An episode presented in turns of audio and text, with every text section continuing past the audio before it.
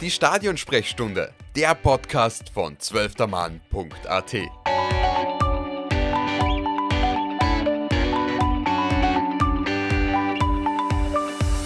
Es ist Mitte April und im Fußball tut sich wie immer eigentlich einiges. Liebe Zuhörerinnen und Zuhörer der Stadionsprechstunde, willkommen bei der neuen Episode.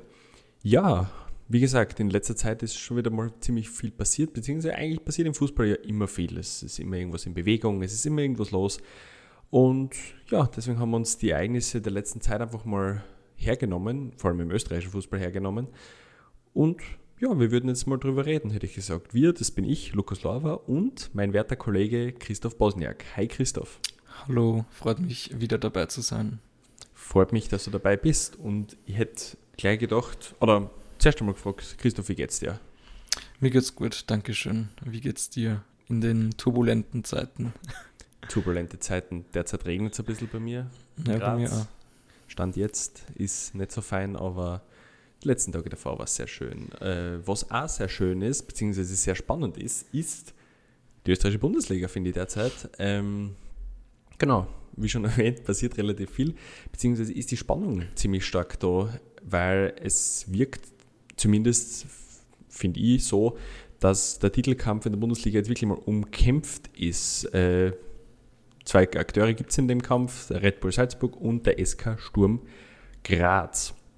Christoph, wie hast du das wahrgenommen seit der Punkteteilung? Irgendwie habe ich das Gefühl, es ist eine gewisse, gewisse Spannung da. Ähm, ja, auf jeden Fall. Ähm, auch mit dem jüngsten 3 zu 3 von Salzburg gegen die Austria Wien ähm, hat, glaube ich, Sturm auf jeden Fall die Chance gewittert, äh, nun näher heranzukommen, ähm, als sie eh schon eigentlich nach der Punkteteilung dran waren. Und ja, wie du schon gesagt hast, ähm, man hat das Gefühl, dass sie das wirklich mal wieder spannend werden könnte, vor allem dann auch die direkten Duelle, dass es da wirklich um die Wurst geht, sozusagen. Du hast es erwähnt, äh, die zwei Ausrutscher quasi. Es, also das war ja ziemlich Hochschaubahn, die zwei Spiele. Zuerst die Austria, die da, also der Salzburg, die in Führung waren, dann die Austria, die dann äh, wirklich noch äh, 3 zu 2 war es dann, glaube ich, äh, in Führung gegangen genau. ist und dann Salzburg noch mit dem rettend, rettenden dritten Tor, dass man dann einen Punkt mitnimmt. Äh, und Sturm war ja zuerst in, in Linz äh, vorne mhm. und dann haben sie auch zwei Tore gekriegt und haben dadurch sogar noch einen Punkt Rückstand mehr aus, äh, ausgefasst. Jetzt ist der Rückstand derzeit vier Punkte auf Salzburg, es sind noch einige Spiele zu spielen. Äh, ich habe das Gefühl, beide, also grundsätzlich in einem Titelkampf darf man sich keine Ausrutscher erlauben, aber an dem Wochenende hat sich quasi beide erwischt. Warum war das bei Salzburg der Fall, Christoph? Du bist du eher beschlagener in der Thematik. Um, ähm, ich habe eigentlich das Gefühl gehabt, also ich war im, im Stadion und habe dann eigentlich nach dem 2-0 das Gefühl gehabt, dass relativ locker das jetzt herunterspielen, sage ich mal. Ähm, die Austria hat aber nicht, also hat von Anfang an eigentlich sehr gut dagegen gehalten ähm, sehr hoch attackiert und hat dann auch nach dem 2-0 eigentlich nicht aufgehört, dass sie ähm, ja vorne weiter anpressen und versuchen schnell in die Spitze zu kommen. Und ähm, das haben sie auch sehr gut dann geschafft. Und ich glaube, dass dann generell sagt mir immer, das 2-0 ist ein gefährliches Ergebnis, weil man sie vielleicht ein bisschen in Sicherheit wiegt und äh, mit dem Anschlusstreffer dann aber nur mal bei dem ähm, ja, vermeintlich unterlegenen Team neue Kräfte vielleicht freigesetzt werden und man eben sieht, dass was geht. Und ähm, ja, ich finde, dass es dann durchaus auch verdient war, dass die Austria das Spiel gedreht hat, ähm, weil sie einfach wirklich die, die Chancen oder die, die Tore auch sehr schön herausgespielt haben. Ähm, mir hat vor allem Tabakovic sehr gefallen ähm, als ja, Zentrumsspieler sozusagen, der die Bälle äh, verteilt hat, glaube ich, ja, die besten Passwerte gehabt. Ähm, und ja, ist dann vielleicht wieder ein bisschen schade aus Sicht der Austria-Fans, dass die VAR-Entscheidungen, äh, vor allem eben dieses Foul ähm, zum Schluss, was dann zum Elfmeter geführt hat, ähm, dass das ein bisschen gegen äh, die Austria sozusagen gelaufen ist. Also ich denke, sie hätten sich auf jeden Fall einen Sieg verdient.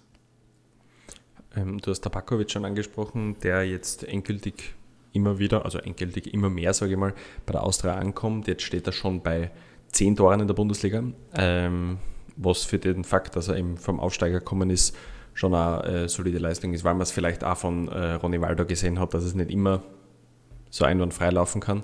Aber genau, ähm, die VR-Entscheidung hast du auch noch angesprochen. Beim, ähm, ja, es, es hat dann ziemlich viel zusammengespielt. Im Endeffekt kann Salzburg dann den Punkt mitnehmen, wenn es auch ein bisschen glücklich gemeint war in der Form, aber ähm, bei Sturm war es ja so, dass Sturm eigentlich am Anfang relativ kontrolliert das Spiel gehabt hat, dass die Linzer, im, also die Linzer sogar im Griff gehabt hat, finde ich. Das war beim Cup, äh, Cup-Halbfinale ja nicht so der Fall. Da haben sie sich ein bisschen die Butter vom Brot nehmen lassen, sage ich mal. Und mhm.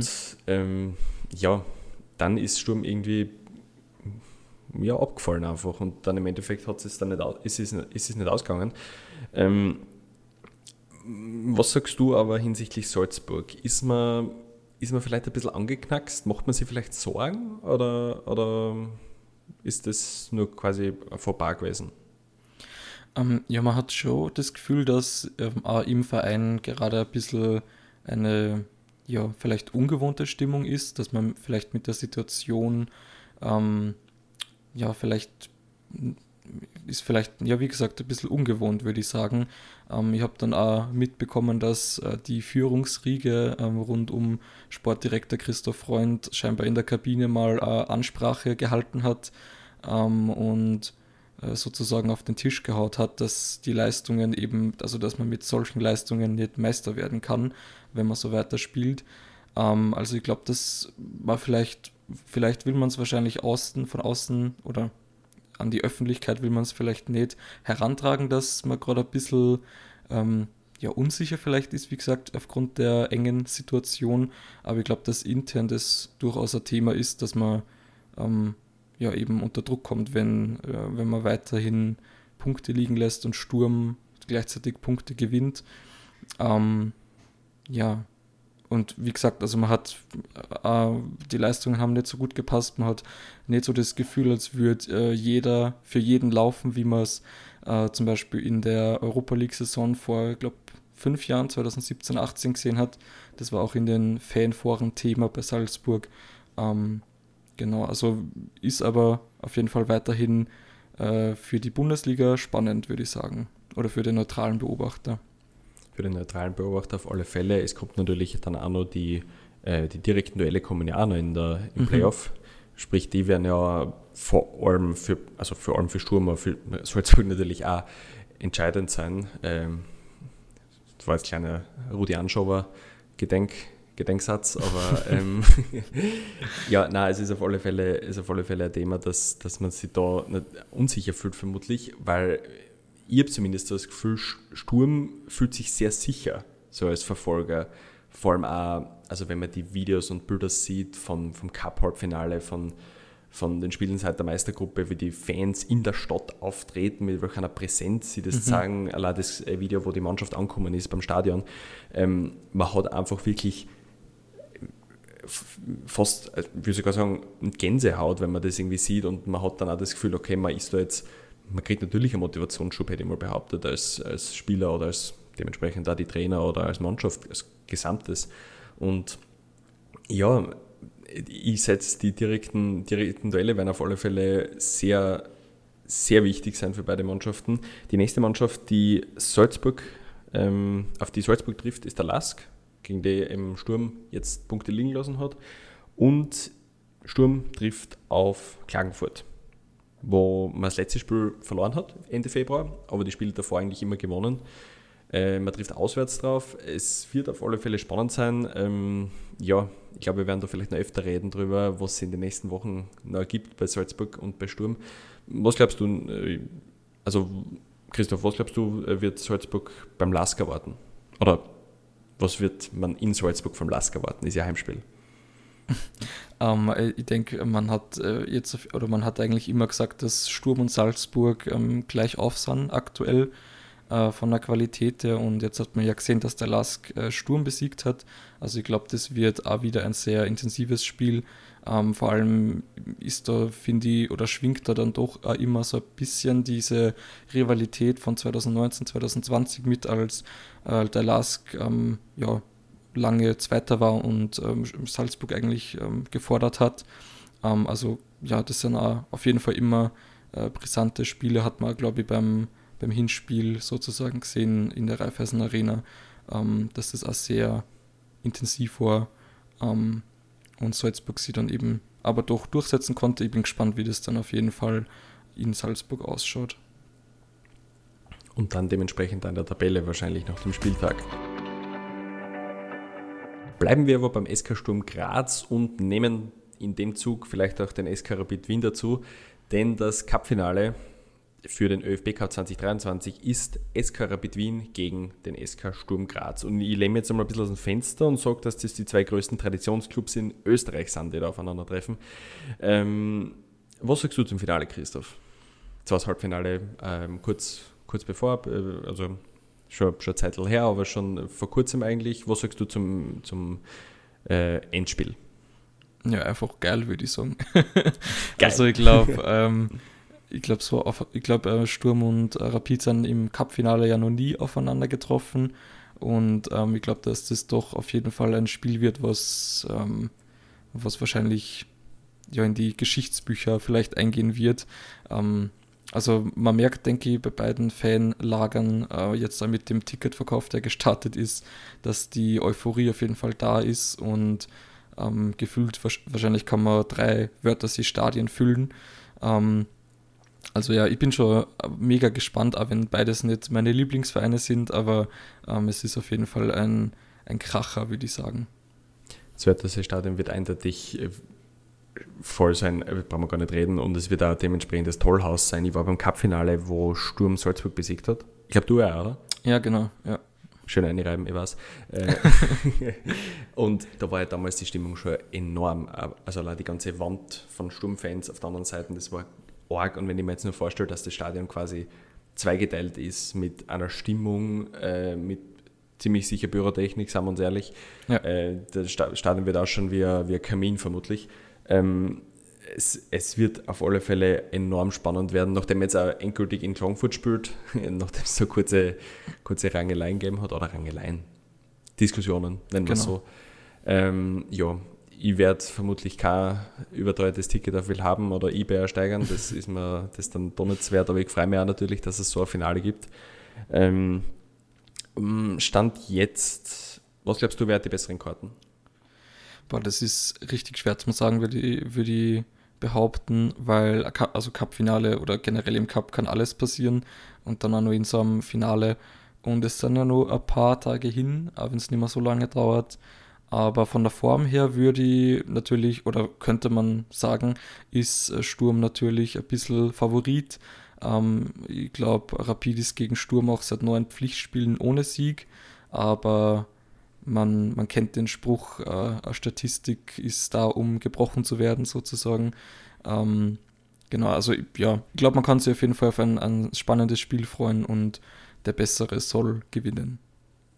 Im Semifinale hat sich eben Rapid gegen Ried durchgesetzt mit 2 zu 1, angeführt vom Doppelpack von Guido Burgstaller und der SK Sturm Graz hat mit 1 zu 0 gegen den Last gewonnen, um auf den Last zurückzukommen, aber diesmal hat Sturm die Oberhand behalten mit einem wunderschönen Weitschuss von Tommy Horvath. Hast du den gesehen? Mhm. Oh, ich ja. war, oh, unglaublich. Nein, perfekt, für so ein, perfekt für so ein Spiel eigentlich, so ein Tor. Auf alle Fälle, also das war ein richtig feines Tor. Ähm, ja, genau, was, also die, die Rapidler haben ja schon einen äh, Fanmarsch angekündigt. Sturm Graz hat das Stand jetzt noch nicht getan, was ich gesehen habe. Äh, was erwartest du dir vom Match? Oder was erwartest du dir von der ähm, Autosituation in Klagenfurt? Das ist auch noch so, so ein Thema natürlich. Ja, also ist, glaube ich, passt ganz gut ins Bild. Äh, autofreier äh, Sonntag rund um den Wörthersee, ähm, dass der da beim Cup-Finale stattfindet. Ähm, ja, ich glaube, also ich kann, kann, mir gut vorstellen, dass sie die Brisanz und diese Euphorie äh, von den Rängen auf das Feld überträgt. Ich glaube, Sturm gegen Rapid ist ähm, auch in der Liga immer ein brisantes Duell. Ähm, und das wird sie ziemlich sicher auch auf dem Feld widerspiegeln. Also wahrscheinlich wird man nicht immer die, die feinste Klinge äh, sehen, beziehungsweise das technisch hochwertigste Spiel, sondern da wird, werden einmal die ein oder andere Grätsche äh, wird da ausgepackt und ähm, ja, es wird sicher ein umkämpftes Spiel. Blut, Schweiß und Tränen. Es wird äh, ziemlich sicher um alles gehen in der Partie, wird man vermutlich spüren. Ich bin schon sehr gespannt auf das Spiel, äh, freue mich auch schon, je nachdem, Was rauskommt, freue ich mich natürlich mehr. Aber genau, das ÖFB, Cup Finale. SK Rapid Wien gegen Sturm Graz in Klagenfurt.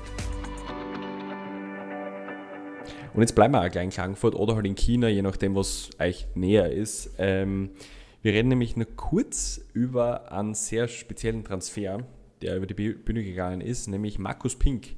Ehemals Mattersburg und Sturm Graz, jetzt in, also jetzt nicht mehr, aber davor noch in Klagenfurt, äh, mit ziemlich vielen Toren, eigentlich gute Form, sehr gut drauf, äh, 32 Jahre alt, geht es nach China. Ähm, ja, genau, also macht jetzt einen Transfer nach China. Ähm, ist für Klagenfurt wahrscheinlich eher unpraktisch in der derzeitigen Situation. Aber ähm, was ich gelesen habe, hat man Ablöse bekommen für ihn. Ähm, was hast du dir gedacht, als du den Transfer gesehen hast? Ja, also ich glaube, ich war wie viele andere auch erstmal überrascht. Ähm, ich glaube, mit dem Transfer haben wahrscheinlich nicht viele gewechselt. Ist ja auch, glaube ich, kurz vor dem Heimspiel äh, gegen Red Bull Salzburg ähm, aufgekommen. Ähm, genau, Pink wurde ja dann auch, glaube ich, in der Halbzeit verabschiedet mit äh, Kind auf dem Arm und äh, Familie, ähm, die auf dem Feld gestanden ist. Ähm, ja, auf jeden Fall überraschend. Ähm, man kann es finanziell gesehen aber nachvollziehen, würde ich sagen. Also nur mal in den letzten ein, zwei Jahren der Karriere etwas äh, dazu verdienen, ist sicher nicht schlecht.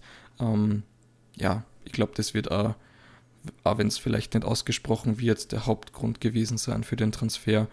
Und genau, ich glaube, dann kann man Markus Pink eigentlich nur dazu gratulieren. Ich finde auch, dass man grundsätzlich finanziell da eben nichts vorwerfen kann oder prinzipiell einfach nichts vorwerfen kann. Natürlich ist es mhm. eine persönliche Entscheidung. Er wird das sicher durchdacht haben oder dementsprechend entschieden haben. Von dem her ist es absolut nachvollziehbar. Äh, zwecks finanziell, ich würde da noch kurz einen Rubin Okotti aus dem Standardartikel vor kurzem zitieren, ähm, der über seinen Wechsel nach China gesagt hat, kann man schon machen. Und ich glaube, das kann man dann also zusammenfassen. Also sehr spannender Transfer. Aber wir haben uns gedacht, wir schauen uns jetzt einfach mal an, welche lustigen oder spannenden oder weirden oder interessanten Transfers eigentlich in den letzten Jahren äh, über die Bühne gegangen sind oder schon eigentlich in den letzten ja, Jahrzehnten, Christoph, ich glaube, du hast da ein paar ältere vorbereitet, ähm, mhm. mit Österreich-Bezug. Und ich würde dir gleich das Zepter übergeben, Christoph, was hast du da gefunden?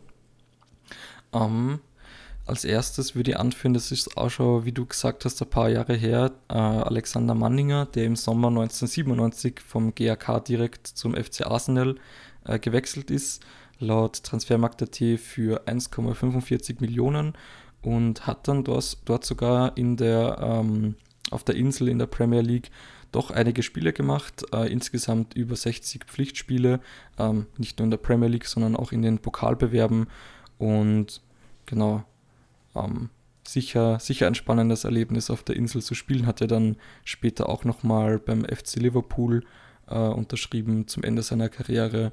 War generell viel unterwegs äh, in Barcelona bei Espanyol, in Bologna äh, in Italien oder auch bei Juventus. Ähm, kurz dann auch zu Salzburg ähm, nach Österreich zurückgekehrt. Ähm, ist auf jeden Fall eine spannende Karriere. Vor allem, wenn man direkt aus Graz vom GRK nach Arsenal oder zu Arsenal nach London geht. Ist auf alle Fälle sehr spannend. Äh, und wie du sagst, er war dann ja noch einmal in der Premier League, er war in Deutschland, er war in Italien, er war in Spanien etc. Also er war in verschiedenen äh, Stationen hat er gehabt und dementsprechend bei manchen mehr, bei manchen weniger erfolgreich gewesen. Aber eindeutig ein sehr spannender Transfer. Ich würde gerne weitermachen mit einem Transfer aus ja, lustigerweise, wir starten eigentlich beim SV Horn. Vom SV Horn ging es dann nach Zypern zu Doxa Katokopias, dass ich es aussprechen kann. Dann kurzzeitig äh, Pause für circa ein halbes Jahr und dann geht es nach Kasachstan und zwar für den Herrn Nils Zattel, der derzeit bei der First Vienna aktiv ist. Ähm, ich finde es sehr spannend, weil es, ich bin derzeit immer, oder ich bin manchmal immer so gern, dann vertiefe ich mich voll in den Transfermarkt und schaue mal, weiß ich nicht, wie viele Spieler und Transfers und geschichtliche Sachen an, wann wer wo gewechselt ist. Und ich finde es immer lustig, wenn dann sowas auftaucht, weil man denkt, ich, mir wird nicht die kasachische Liga einfallen, dass man dort irgendwie hinwechseln kann, aber es ist halt ein Fakt, dass man dort auch natürlich Fußball spielen kann. Man kann in jedem Land Fußball spielen und ähm, deswegen finde ich das voll spannend. Er ist dann von, von Kasachstan zurück nach Österreich kommen zum FAC, also der Transfer Kasachstan auf dem Floridsdorfer AC-Platz und ja, jetzt eben bei der First Vienna. Also Nils Sattel, der Transfer finde ich auch sehr spannend. Ähm, hast du noch einen, Christoph? Ähm, ja, ich würde auch noch einen sehr bekannten Namen des österreichischen Fußballs nennen, Roman Wallner. Ähm, vielleicht hat man das gar nicht so am Schirm, dass er im Sommer 2007 nach Schottland zu Fal Falkirk, Falkirk äh, gewechselt ist. Die spielen jetzt in der dritthöchsten äh, schottischen Liga, haben damals aber in der ersten Liga gespielt. Ähm, Genau, er hat dort laut Transfermarkt aber nur zwei Spiele absolviert. Ähm, soweit, ich mich, soweit ich mich da eingelesen habe, hat er bei, oder kurz nach seinem Wechsel ist er gleich eingewechselt worden, hat sich da aber die Nase gebrochen, ähm, hat aber gesagt, solange er atmen kann, braucht er keine Operation. Und äh, in den Spielen oder in den Highlight-Spielen kann man eigentlich sagen, gegen Celtic und die, den Rangers war er dann aber nicht im Einsatz, ähm, hat dann, wie gesagt, nur ein weiteres Spiel gemacht und war dann noch ein bisschen in Schottland unterwegs, dann in Griechenland und ist dann wieder nach Österreich zurückgekehrt. Und vielleicht auch noch ein spannender Name, ähm, der bei Falkirk äh, mit Roman Wallner zusammengespielt hat, war Robert Ole Olejnik, Olejnik dass ich es rausbringe, ähm, hat in der Austria-Jugend gespielt und dann eigentlich seine gesamte Karriere auf der Insel verbracht als Torhüter ähm, genau, spielte am häufigsten in der viertklassigen englischen Liga. Ähm, hat man vielleicht auch nicht so auf dem Schirm, dass sich Österreicher in den unteren Spielklassen in England tummeln. Was vielleicht auch noch zu erwähnen ist, ist äh, Marco Stankovic, Stankovic, das ist auszubringen, äh, ehemals ähm, Austria Wien, Sturm Graz etc., äh, ist 2018 von der SV Ried nach Indien gewechselt, zu Pune City. Äh, Indien finde ich ist auch sehr spannend, weil ähm, man hat in Asien China am Schirm, man hat Japan am Schirm, aber wie Fußball in, in Indien ausschaut, äh, ist sicher eine andere Kategorie. Und einen Transfer würde ich vielleicht noch gerne erwähnen äh, und dementsprechend auch Ohren auf an die Matthias Braunöders oder Dominik Fitzes der Welt. Ähm, mit 17 Toren in der österreichischen Bundesliga hat Larry Coyote in der Saison 2016 und 17 den Sprung in die Premier League geschafft. Und zwar Man City hat Larry Coyote von Austria Wien gekauft.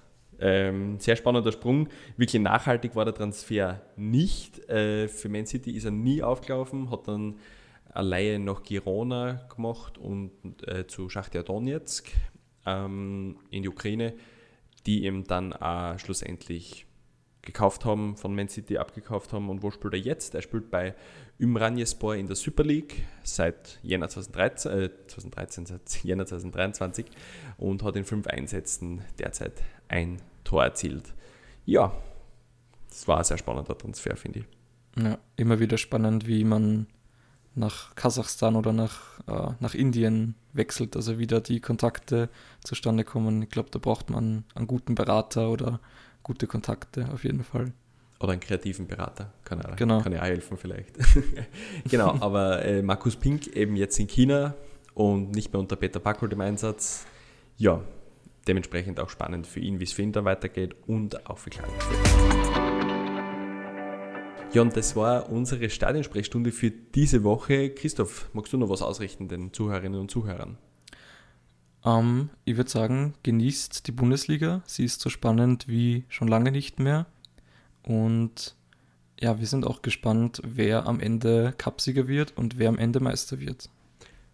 Und falls euch noch irgendwelche spannenden Transfers einfallen, die euch im Gedächtnis geblieben sind, bitte auf Twitter, auf Facebook etc. irgendwo, wo ihr den Podcast auch hört, gebt uns Bescheid, schreibt uns, äh, wir würden interessieren, welche euch noch einfallen. Äh, in diesem Sinne möchte ich mich bei dir bedanken, Christoph, fürs Dabeisein. Ja, danke schön, immer wieder gerne. Und danke auch an euch, liebe Zuhörerinnen und Zuhörer, fürs Dabeisein, fürs Zuhören. Bewertet uns gerne auf Spotify oder Apple Podcasts oder je nachdem, wo ihr die Podcast hört. Mein Name ist Lukas Lauber, mein Kollege Christoph Bosniak und ich sagen Danke und ja, genießt die Bundesliga und wünsche euch noch was. Hoffentlich ein schönes Wetter. Bis dann. Ciao. Servus.